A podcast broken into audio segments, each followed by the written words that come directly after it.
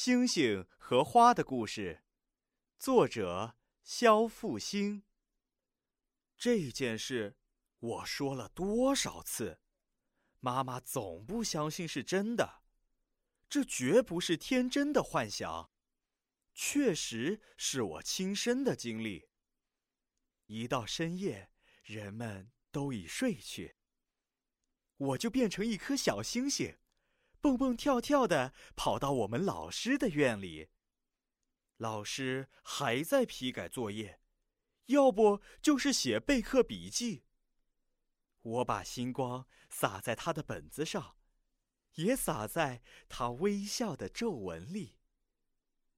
你看，他白雪已爬满鬓发，老花镜都和我差不多年纪。哪怕我只能为他照亮一点儿，心里也高兴的淌着蜜。这时，妹妹变成了一朵花，七片花瓣，七种颜色，彩虹般美丽。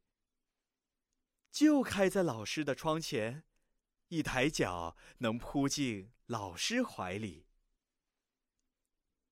夜更深了。老师该多累了呀！